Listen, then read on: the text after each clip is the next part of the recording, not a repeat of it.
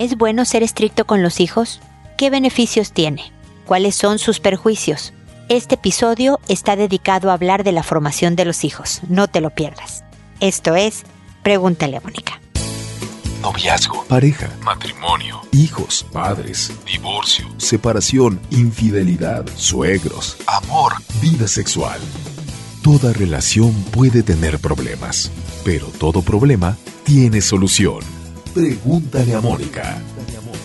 Porque tu familia es lo más importante.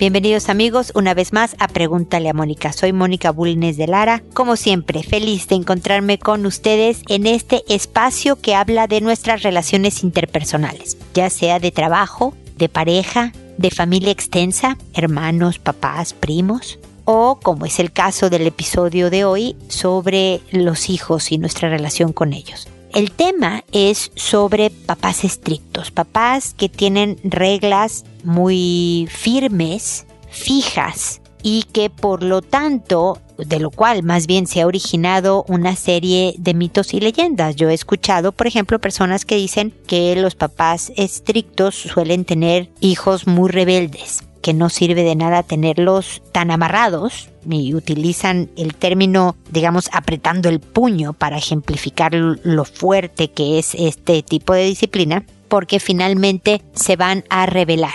La verdad es que es curioso cómo ser papá estricto o ser papá permisivo, es decir, suave en cuanto a las reglas de la casa, provoca los mismos resultados, rebeldía, mal comportamiento, resentimiento por parte de los hijos, ¿no? Así que podemos concluir, si me apuro un poco en la conclusión, aunque voy a decir más cosas, que es en el equilibrio, en donde debemos de encontrar una buena manera de educar a los hijos. Veía en el diccionario cuál es el significado de estricto. Y estricto se refiere a algo riguroso, ajustado exactamente a la norma o a la ley, sin admitir excepciones ni concesiones. Esa es como la definición de diccionario. Y es ahí donde está el problema. Los hijos necesitan estructura. Los hijos necesitan lineamientos, reglas si tú quieres ponerles las reglas de la casa, el rayado de cancha, como bien dicen los chilenos, ¿no? Los límites en donde no pueden salirse, de los cuales no, no deben salirse, porque tú estás tratando de formarlos en una serie de cosas que le van a ayudar para la vida adulta. Es decir, nosotros no ponemos reglas, nosotros papás, solo por el placer de tener el control, solo por el, el, placer de amargarles la vida a nuestros hijos, ni mucho menos, sino porque estamos apostando a enseñarles valores, capacidades, habilidades, estrategias que los hagan unos adultos capaces, responsables, íntegros y listos para formarse una buena vida. Y, por ejemplo, el tener límites te ayuda a formar la responsabilidad, el autocontrol, el respeto. Entonces todo esto tiene una razón de ser, pero cuando aplicamos estos límites sin consideración, por ejemplo, de la edad de tu hijo, ¿no? Que tus reglas no se vayan ajustando al grado de desarrollo y madurez de tu hijo es un problema, porque efectivamente no estás educando a la misma persona cuando tiene 7 años que cuando tiene 10, que cuando tiene 14, que cuando tiene 27 si tienes 3.247 reglas en casa, verdaderamente sofocas. Y una de las cosas por las que más me gusta la frase chilena, y siempre les digo que les daré derechos de autor del rayado de cancha, es porque la cancha tiene cuatro rayas, ¿no? Cuatro, el extremo, los extremos, ¿no? Son cuatro, es un rectángulo. Es decir, ejemplificando que hay que poner pocas reglas en la casa, las que no sean negociables, las que sean firmes y que a mí no me importa que llueve, truene o relampaguee, esta no se mueve. Pero las otras, hablemoslo, dependerá. De esta manera, la casa no se convierte en un cuartel militar. La casa se convierte en un lugar de diálogo, de comprensión y en donde todos tienen claro el por qué se está eligiendo una estrategia disciplinaria en específico. Y todo esto debe de entregarse con buen humor.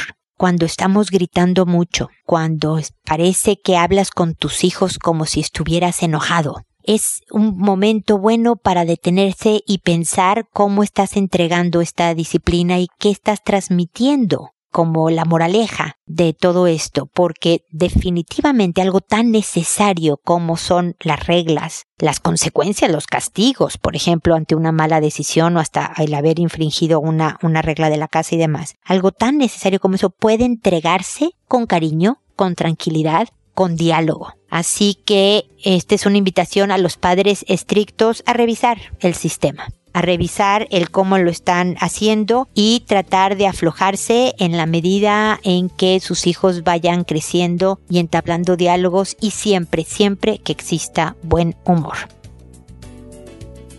Y bueno, esa es la introducción del episodio. Como saben ahora, me voy con sus consultas. Saben también que les cambio el nombre a todos. Los casos son totalmente verídicos. Edito los correos muy largos. Los dejo en 500 palabras, que es el tope por el cual ustedes pueden llegar a la página pero el nombre no es el real ni cualquier otro dato personal que me hayan puesto en su correo o en su mensaje, lo, lo quito para que su anonimato esté totalmente protegido. Y empiezo el día de hoy con Rosaura, que me dice, hola. Tengo dos hijas, una de tres meses y la mayor de seis años. Mi hija mayor besa a su hermana en la boca. Incluso hace unos meses también besó a un niño de tres años y la regañó su papá muy fuerte. Quiero saber qué pasa o qué debo de hacer ante esta conducta. Ella está en tratamiento psicológico desde hace tres meses, pues desde que entró a la primaria llora para ir.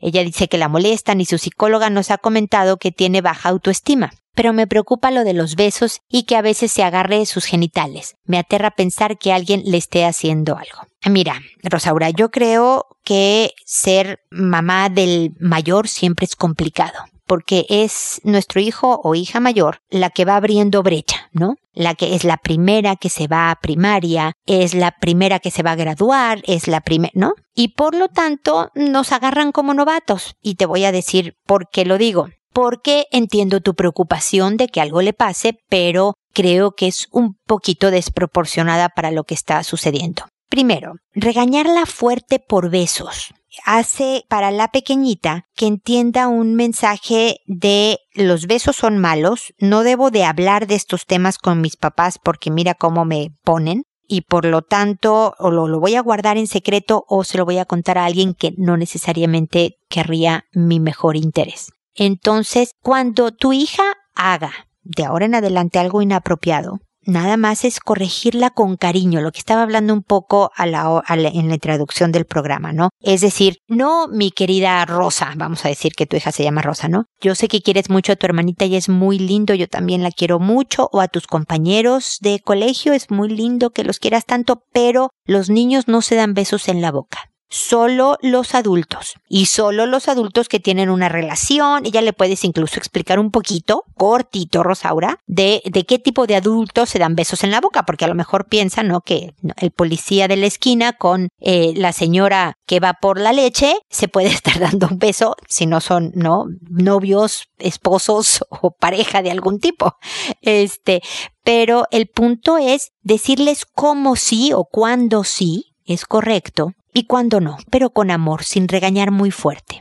Primer punto. Segundo punto, es muy frecuente, no creas, no es nada extraño que los niños, eh, empezando su educación básica, lloren. Yo creo que seguirían llorando hasta terminar la universidad si pudieran, porque qué horror, es un largo, largo periodo el de los estudios, porque estás lejos de tu casa, porque es más cómodo quedarte en tu casa jugando y en pijama que irte a estudiar y a seguir reglas y pasar fríos o calores, o, ¿no? La hermanita se queda en la casa y qué lindo estar con mi mamá y mi hermana. Entonces, es lógico una estrategia muy útil en, en, la educación de los hijos que espero que te acompañe durante toda la formación de tus dos niñas es la empatía y decir ya lo sé, mi amor. Yo sé que a veces da flojera o no es tan divertido o preferirías otra cosa, pero así como yo me voy a trabajar, tu papá te va a trabajar o yo tengo que archivar y no me gusta y tu papá tiene que lavar platos y no le gusta. Y tenemos que hacer cosas en la vida que no son tan divertidas pero que son buenas porque, no sé, los platos nos van a servir para comer la vez siguiente, el trabajo nos va a traer dinero a la casa y el que tú vayas a la escuela te va a permitir hacerte una buena vida. Entonces, ánimo, mi amor. Cuando regreses aquí te voy a tener, no sé, un juguito y vamos a jugar algo en la tarde y échale ganas y a ver, cuéntame qué es lo que sí te gusta del colegio y por ahí tratar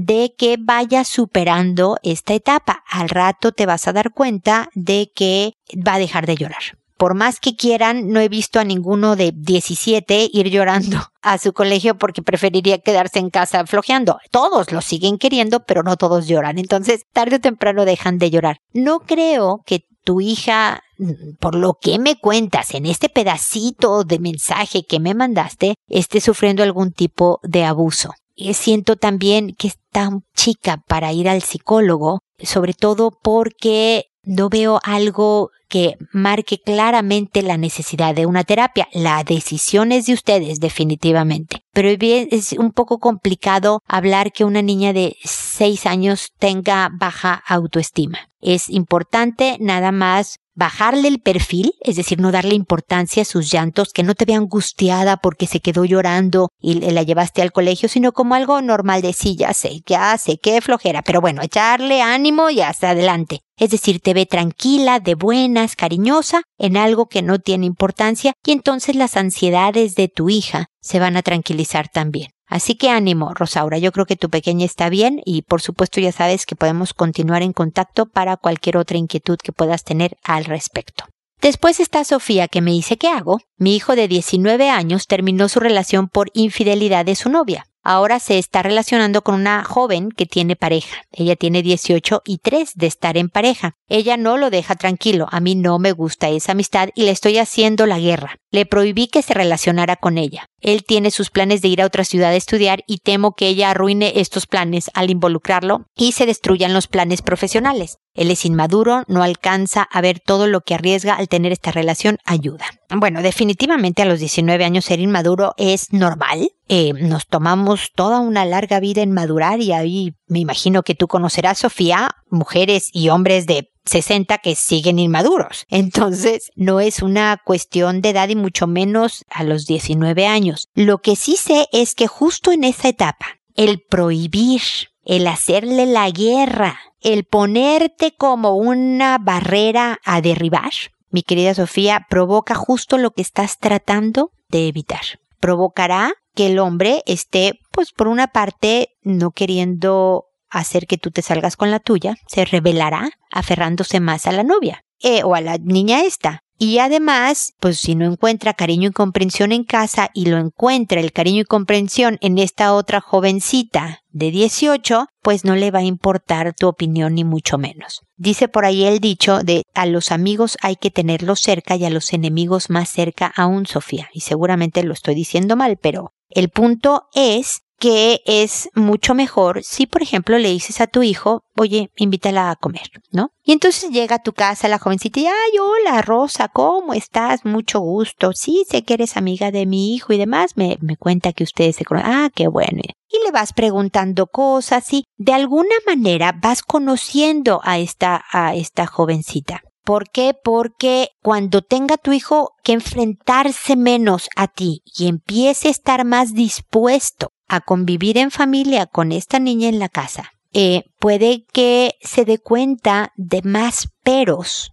de más inconvenientes que pudiera tener, como por ejemplo el pequeñito detalle de que tiene otra pareja y de que él está siendo la misma persona que su exnovia con eh, eh, la pareja de esta nueva chica. Es decir, justo como a él le rompieron el corazón, él está provocando romperle el corazón a una persona más. Eh, solo porque quieren lo que quieren, pero solo te va a oír si te encuentra de buenas, Sofía. Si no te ve como el enemigo, como la que no entiende nada de, tu, de su vida y de cómo está y demás. Y parte de que tú le muestres esta banderita blanca de paz o de tregua por lo menos, es que le digas, bueno, a ver, déjame la conozco. Si nada más son amigos, porque ella tiene novio y, nada más están ustedes conviviendo así de, en plan cuates, lo estoy diciendo en mexicano, entonces pues invítala a la casa, vamos a conocer a esta nueva amiga tuya. Y si todos sabemos que tiene novio, bueno, le puedo preguntar en, cuando venga a vernos, oye, y me dijo que, que ya tienes novio desde hace tres años, qué bárbara, empezaron chiquititos. Y tú como si de lo más normal, ¿eh? Como si esta niña fuera hombre y le preguntaras lo mismo a un amigo de tu hijo que fue a verlo a tu casa. ¿Me explico? Trata de enfrentarte menos, Sofía, porque verdaderamente eh, yo sé que quieres un buen futuro para tu hijo, pero la estrategia puede ser absolutamente contraproducente. Así que ánimo, paciencia. Eh, despotrica conmigo, escríbeme y dime cómo es posible, pero no con él, para que con él te veas mucho más hábil y que promuevas un diálogo que verdaderamente sea útil y formativo para tu hijo, de tal manera que pueda decidir lo mejor en su destino, ¿ok? Así que bueno, seguimos en contacto de todas maneras. Teresa, por otro lado, me dice Mónica, la pregunta es en relación con mi hijo de tres años. Soy madre soltera y el papá de mi hijo decidió verlo después de dos años. Legalmente le di visitas y por los maltratos físicos y psicológicos en contra mío, decidí demandarlo por violencia. El padre, en pleno juicio, le dijo a la magistrada que no iba a ir a verlo más. Mi hijo está triste, no tiene ganas de nada, no quiere que me vaya al trabajo y no avisa y se hace en la ropa. A mi hijo lo cuida mi mamá y es consentido de todos, pero muchas veces de la nada golpea y después pide disculpas. No sé por qué, no sé qué puedo hacer. A ver, mi querida Teresa, tu hijo está reaccionando normal. Es decir, acaba de sufrir por segunda vez una enorme pérdida. Es decir, nació y el papá no estuvo jamás presente. Después de dos años vuelve y se han estado viendo hasta que el hombre es violento ¿no? Física y psicológicamente, y por supervivencia, por dignidad, por respeto a tu integridad física, dices no más y se vuelve a ir. Y entonces nuevamente tu hijo pierde a su papá. Por lo tanto, el que esté triste, el que no quiera que tú te vayas porque ya de por sí no ve a su papá, ahora tampoco voy a ver a mi mamá qué onda con la vida, es perfectamente normal. Ahora, ¿qué haces tú con todo esto? Primero, buscar, mi querida Teresa, entre tus familiares, a tu hermano, tu papá, tu primo, alguien que tú respetes como hombre, que te sea un buen rol, un, buen modelo de conducta, alguien con valores, caballero, eh, divertido, ojalá jovenzón, es decir, alguien que tú puedas nombrar como padrino, como mentor de tu hijo, y que se organicen panoramas juntos. Invita a esta persona, suponte que fuera tu hermano. Invítalo a comer a tu casa, organízale alguna salida con tu hijo. Oye, ¿sabes qué? Van a pasar la película de tal y tal y tal para niños, ¿por qué no lo llevas tú? ¿No? Y a lo mejor tú tienes que invertirle, si el que le escojas como padrino tiene poder adquisitivo, pues a lo mejor él pague, pero si no tiene, a lo mejor a ti te toca invitar al padrino y al, a tu hijo, ¿no? A, a, esta, a este tipo de planes con el fin de que el niño vaya siendo un vínculo con una figura masculina que es fundamental en su desarrollo. Necesita de esta convivencia con alguien de su propio sexo para también tener esta dualidad que tiene el mundo, ¿no? El sexo masculino, el sexo femenino, hay hombres y mujeres por todos lados y yo como hombre quiero entender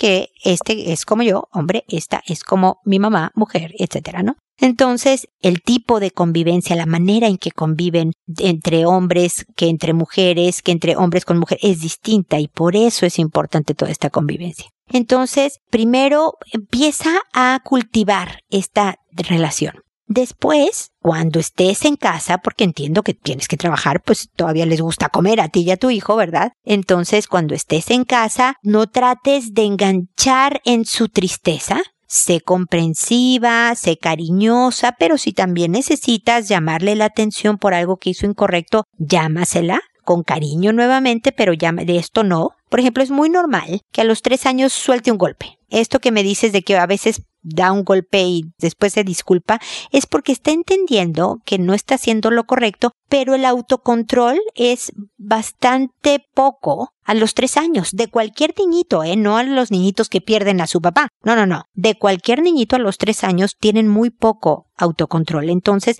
esto es perfectamente normal que lo haga y que tú lo corrijas y digas, no, así no. A ver, pídelo bien. Y cuando lo haga bien, le das besos y abrazos. Cuando lo haga mal, le llamas la atención, lo puedes mandar a su cuarto si no obedece y normal.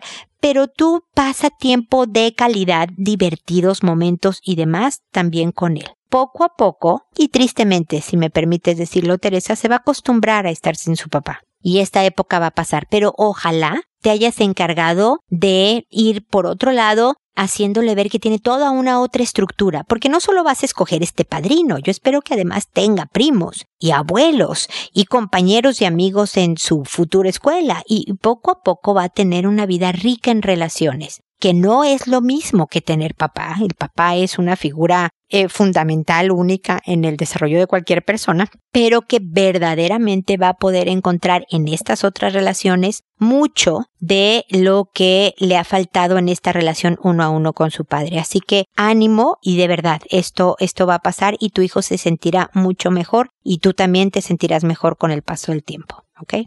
Violeta, por otro lado, me dice buenos días. Lo que pasa es que tengo un primo de seis años y ayer vi que estaba besando y acariciando a mi hija de dos años. ¿Por qué lo hace y cómo debo reaccionar a esto? A ver, Violeta, me has escuchado contestar en, en el programa cosas de esta, de esta línea. Me das tú aún menos información que en el caso de Rosaura. Depende de lo que, de cómo vieras a tu primo besar y acariciar a tu hija. Número uno, primero hay que detener la conducta. Decir, no, Juan, vamos a decir que tu primo se llama Juan, no, Juanito. Así no se hace con las niñitas pequeñitas. Ningún niño de seis años o niña de seis años debe de estar dando besos en la boca o acariciando así a ninguna otra persona. ¿Ok? Esto es de grandes y de grandes que están en este tipo de relaciones. Así que no, nunca más, por favor y demás. Y después, si verdaderamente hay alguna caricia que tú la veas más allá de una muestra de cariño, porque un niño de seis años puede abrazar y, y, hacerle un cariñito en la cara a la primita que la encuentra muy tierna y dulce de dos años, ¿no? Y le da su beso y sin ninguna connotación sexual.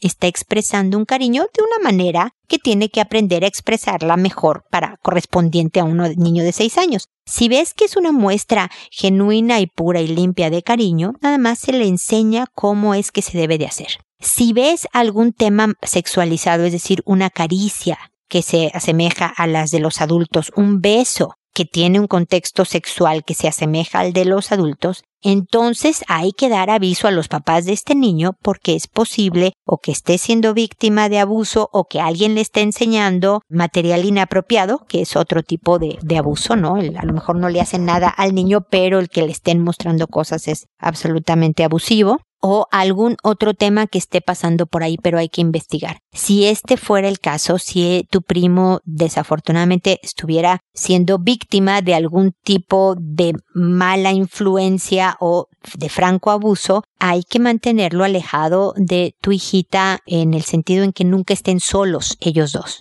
Si van a estar juntos es porque tú estás presente o la mamá de este niñito está presente, es decir, hay adultos que van a estar controlando esta conducta. Es poca información para yo saber cuál es la línea, pero espero con esta respuesta poderte dar los principios por lo menos básicos para manejar esta situación, ¿ok? Así que espero que sigamos en contacto con cualquier cosa que pudieras tener más allá de esto que me cuentas. Yesenia, por otro lado, me dice buenas tardes, escuché el programa, gracias por los consejos, los pondré en práctica, pero sabe, hace dos meses mi novio me dejó. Le pedí que me escuchara y me apoyara por mis problemas emocionales, solo necesitaba su amor y compañía. Me dijo que ya estaba harto y que no estaba dispuesto a tener esto en su vida. El problema en sí era un desorden hormonal por el cual estoy en tratamiento. Me pidió tiempo, le pedí que se quedara, pero siempre buscaba cualquier cosa para echarme la culpa de todo y me decía que por mi culpa se alejaba. Cometí errores, lo sé, pero nunca le levanté la voz, le alegué, le falté el respeto ni nada. Fui muy sumisa con él. Cuando estaba en desacuerdo con algo o me molestaba algo, se lo escribía en un chat o se lo exponía en plática y con palabras amorosas, pero él se alteraba y se alejaba física y sentimentalmente. Sus palabras eran crueles, fueron 15 días muy duros. Él no mostraba interés por mí. Me dejó dos días antes de mi cumpleaños. Le rogué y me dijo que estaba mejor sin mí. He sufrido mucho, le pedí verlo y le dije que estaba triste y lo extrañaba y me dijo que me dejara de ridiculeces y que yo solo tenía necesidad de estar con alguien. Lo que yo sentí fue amor, aunque él no sintiera lo mismo. Me alejé y voy superándolo un día a la vez, pero aún duele mucho. Gracias por todo, bendiciones. Pues sí, mi querida Yesenia, lamento mucho que le estés pasando mal. Siempre terminar una relación es doloroso, más cuando una de las personas no quería terminar con, con la relación y toma tiempo el que las cosas empiecen a sentirse un poco mejor es bien importante y siempre a las personas que terminan una relación hago mucho hincapié en sugerirles que den un lapso de no tener otra relación de pareja. Yo sé que la soledad es complicada, no es divertida a veces sentirla, pero es bien necesaria para un crecimiento personal y para aprender de verdad lo que sucedió en mi relación pasada de tal manera que yo me prepare mejor para que la siguiente sea un éxito. Pero si yo por no sentirme sola salto inmediatamente a otra relación, entonces dejo de pensar en lo que debo de pensar, dejo de reflexionar y aprender y por lo tanto puedo ser víctima de cometer los mismos errores nuevamente. La verdad es que como me dices cometiste errores Suena un poco extraño que siendo tú esta persona que con respeto y cariño y todo amor, él estuviera harto. Algo ahí hay y a lo mejor está todo englobado en cuando me dices yo sé que cometí errores, ¿no? Obviamente algo tuvo el suficiente peso como para haber cansado a tu exnovio. O escogiste a alguien que no valía la pena, Yesenia. Son las dos características. Pero como tú sí pones yo sé que cometí errores, quiero pensar que tienes identificado en dónde está el problema y por lo tanto tienes que trabajar en ese problema porque si no se va a repetir con el siguiente cuando alguien te dice yo ya estoy harto, ya no me interesa, y yo sé, puede ser un problema hormonal o puede ser que pasaste una racha muy difícil, no me importa, pero yo ya no quiero nada contigo. Y por presión los forzamos a quedarse con nosotros, sucede esto, Yesenia. Te arriesgas a que te maltraten como te maltrató él. Él lo único que quería era terminar, tristemente, Yesenia. Y forzar situaciones por más que no quieras perderlo, hizo que se quedara un rato más, pero 15 días horribles, como me dices, Yesenia. Otra lección para aprenderse. Cuídate mucho.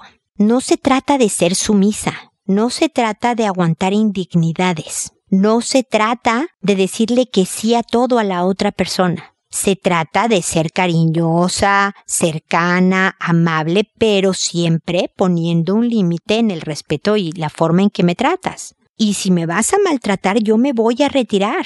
Y pero me voy a retirar tranquila y educada y le voy a decir, así tú no me hablas. Y así no me tratas y te das la media y te, te vas. No tienes por qué ponerte gritona, agresiva, violenta. Eso no quiere decir que te sabes defender. Pero si sumisa quiere decir, bueno, insúltame, sé grosero, sé no sé qué, eh, pero quédate conmigo, entonces no seas nunca sumisa. Sé siempre amable, sé siempre eh, dulce, sé siempre educada, pero no sumisa, Yesenia. Entonces, ánimo, fuerza, todo esto va a pasar y créeme que en un tiempo te vas a sentir mejor y tal vez hasta más fortalecida. Y en la medida en que tú aprendas de ti misma y empieces a ser más fuerte tus eh, virtudes, digamos, tus fortalezas, eh, las potencias, ¿no? Y manejes mejor tus defectos. Y además, no sé, promuevas mejores amistades y tengas una intensa vida social de amigos y amigas y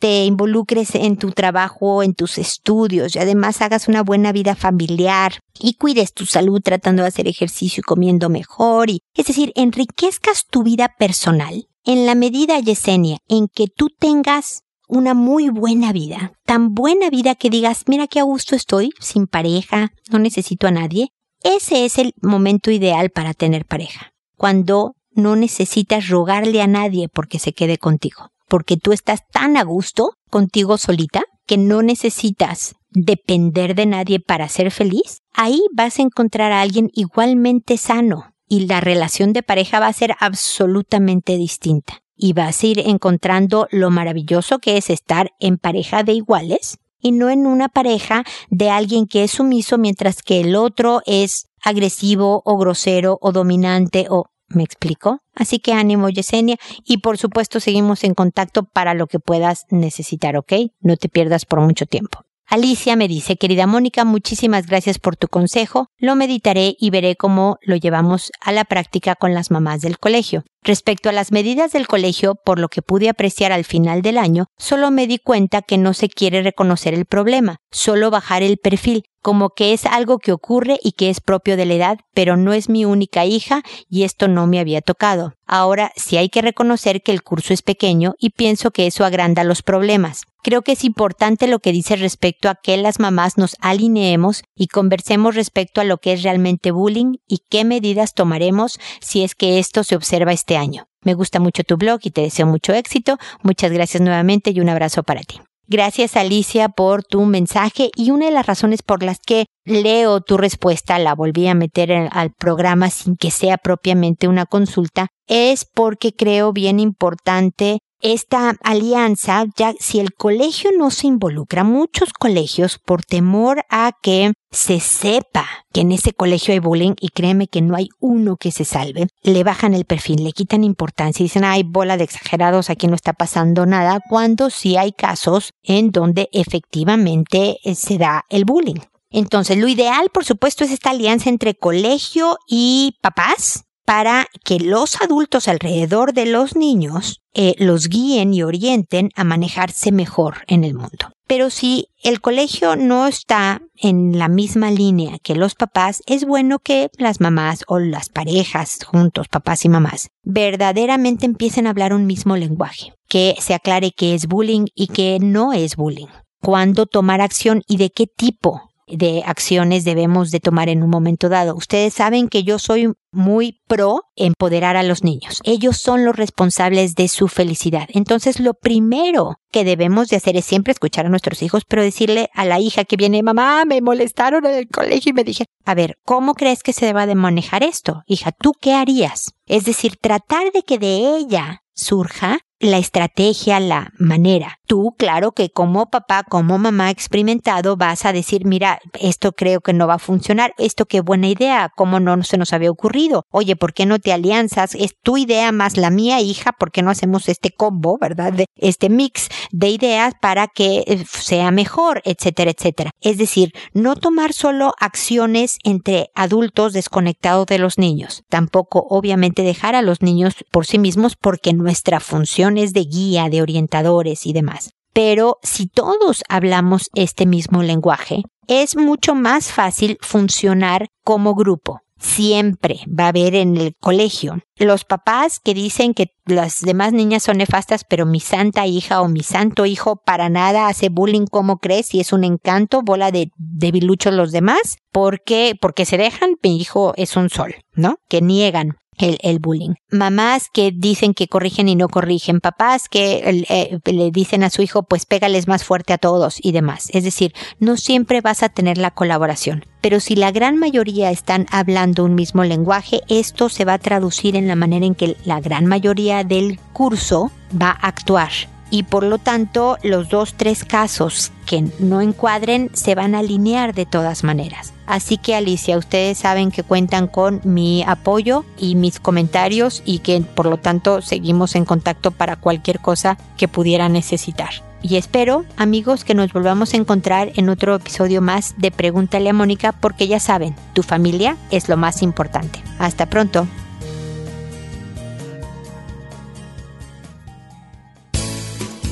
¿Problemas en tus relaciones? No te preocupes, manda tu caso, juntos encontraremos la solución. www.preguntaleamónica.com Recuerda que tu familia es lo más importante.